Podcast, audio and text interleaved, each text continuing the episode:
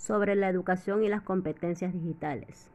La calidad de los aprendizajes eh, mejora no solo con el empleo de recursos digitales, porque las tecnologías interactivas como pizarras digitales, mesas, eh, se pueden convertir en fuentes importantes de información, pero también este, el impacto de estos recursos es un resultado de un aprendizaje de investigación y de pues, aplicación de, de aquellas herramientas en las últimas décadas. Eh, un modelo que refleja una sociedad en la que el aprendizaje ya no es una actividad individual, sino un continuo proceso de construcción de redes. Aprender es el equivalente a, abrir una puerta a una nueva forma de percibir y conocer donde nuestra mente debe adaptarse al entorno. Entonces, en este sentido, el aprendizaje de la, era, de la era digital se puede definir como un aprendizaje diverso, desordenado y lejos del do tradicional, ¿verdad? No es como antes que nosotros solamente teníamos a nuestra mano pues un cuaderno o una biblioteca en donde veíamos eh, ciertos conceptos, pero ahora tenemos una gama eh, inminente de, de investigaciones y de pues bueno de, de muchos libros eh, y muchas plataformas que nos ayudan en la educación, ¿verdad? Entonces un conocimiento empaquetado y organizado. Y también es un conocimiento amplio que tenemos hoy en día con esta, la utilización de las redes en la educación.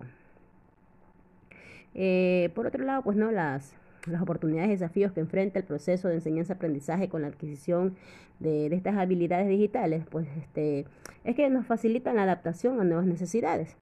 ya que nos permiten desarrollar una actitud activa, crítica y realista hacia las tecnologías. Este, también asimismo pues vamos valorando las fortalezas y debilidades eh, porque en el momento que nosotros estamos aprendiendo pues nos damos cuenta que no siempre eh, estamos al día, siempre tenemos que estar innovando, aprendiendo más y pues bueno y respetando que eh, tomando en cuenta que la, la, la actualidad los jóvenes son los que manejan de mejor manera la tecnología, ¿verdad? Hay muchas personas ah, que se nos ha dificultado un poco el manejo de las tecnologías, de las tecnologías, perdón, pero a los jóvenes no, a ellos se les ha hecho un poco más fácil, entonces eso es digno de admiración. Eh, y el desarrollo de las habilidades digitales, este,